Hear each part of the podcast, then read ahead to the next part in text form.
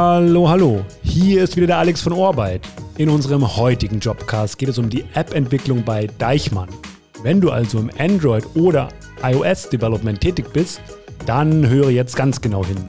Denn bei Deichmann geht es im App-Development über die klassische Applikationsentwicklung hinaus.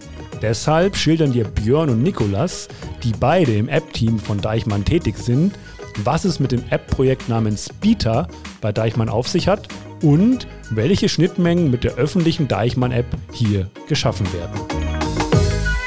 Vita ist im Grunde eine ganze Familie von Services, die am Ende in diversen Apps mündet. Und im Grunde geht es darum, den ganzen Omnichannel-Ansatz für Deichmann-Kunden erlebbar zu machen. Das heißt wirklich diese Verbindung zwischen Online-Welt und lokalen Verkaufsstellen zu verknüpfen und auf beiden Seiten die Vorteile zu nutzen. Und Vita ist für die Verkaufsstellen Mitarbeiter, eine App, die als quasi persönlicher Assistent dient. Über Android ist das dann in den großen Displays für den Kunden, dass er sich innerhalb des Stores an den Produkten informieren kann, Bestellungen ausführen kann, etc. Vita ist eine reine Inhouse-App.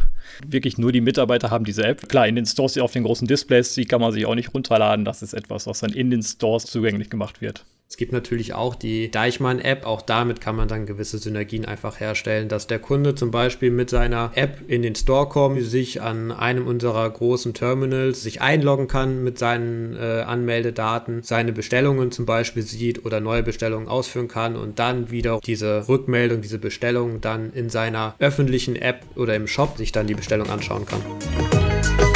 Nun weißt du bereits, dass es um eine besondere Aufgabe in der App-Entwicklung geht. Und nun gehen wir mit Björn und Nikolas nochmals tiefer in das Thema rein.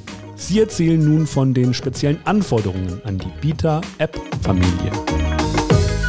Wir haben diese Beta iOS für den Verkäufer. Da geht es dann natürlich nicht so wie in der Store-App darum, dass es extrem schön aussieht, sondern es geht darum, schnellen Service zu liefern, dass man schnell an die wichtigen Tools kommt, die dann eben in der Verkaufsstelle dem Verkäufer weiterhelfen. Bei Beta Touch, so heißt die Applikation, die auf diesen Terminals läuft, die ist halt eben darauf ausgelegt, auf möglichst großem Bildschirm zu laufen. Da geht es dann auch schon über die reine App-Entwicklung hinaus. Da haben wir ganz andere Zugriffsrechte, zum Beispiel auch auf das Betriebssystem, auch zum Beispiel Hardware äh, anschließen. Wir haben einen Scanner in der Software integriert, an dem man so normalerweise nicht rankommen würde mit einer normalen App. Wir gehen dann auch sehr, sehr oft über die reine App-Entwicklung.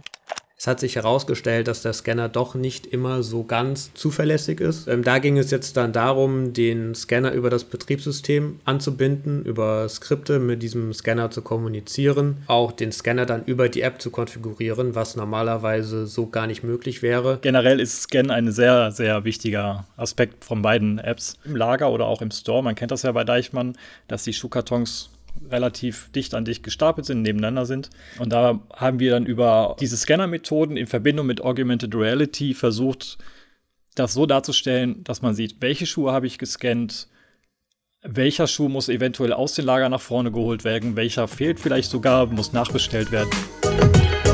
Wenn du zum Beispiel gerade in der App-Entwicklung in einer Agentur arbeitest, fragst du dich vielleicht, was denn für Unterschiede im Arbeitsalltag bei Deichmann auf dich zukommen.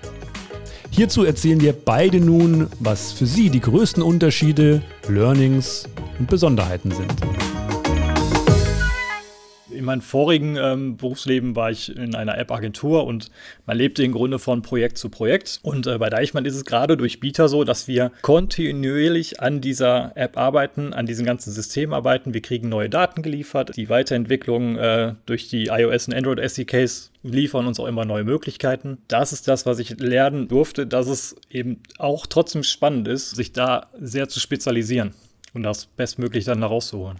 Unsere App ist jetzt nicht nur für Deichmann Deutschland im Einsatz, sondern auch für unsere anderen Mandanten in anderen Ländern. Jedes Land hat so seine eigenen Spezifikationen und seine eigenen Anforderungen an diese Applikation. Da ist sehr, sehr wichtig, dass unsere Apps skalierbar sind und dass sie konfigurierbar sind. Dass man nicht sehr viele Anpassungen im Code selber benötigt. Das ist etwas, was ich hier auf jeden Fall auch über die letzten vier Jahre gelernt habe, was aber auch ein Prozess war, der gereift ist. Über diesen Horizont der reinen Applikationsentwicklung hinauszugehen. Wir wissen, dass wir mit der App tatsächlich Prozesse verbessern, dass wir mit äh, Verkäufer in den Verkaufsstellen wirklich unterstützen können und ein bisschen das Bindeglied darstellen können zwischen der Online-Welt und der lokalen Verkaufsfläche. Man hat sehr viele Freiheiten und man kann sehr viel experimentieren, was aber dann natürlich ab einem gewissen Stand auch in die Professionalität natürlich übergehen muss. Unsere Projekte sind ja innerhalb des Unternehmens relativ hoch aufgehangen, weil man einfach diesen Mehrwert sieht bei den Stores. Unsere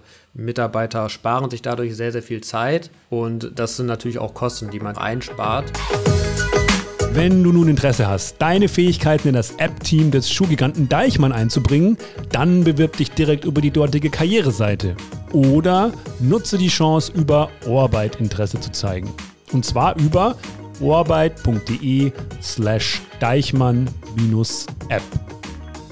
Zum Abschluss erzählt Nikolas noch, wann Herr Deichmann im Büro steht und Björn beendet diesen Jobcast mit einer kleinen Anekdote von seinem ersten Arbeitstag.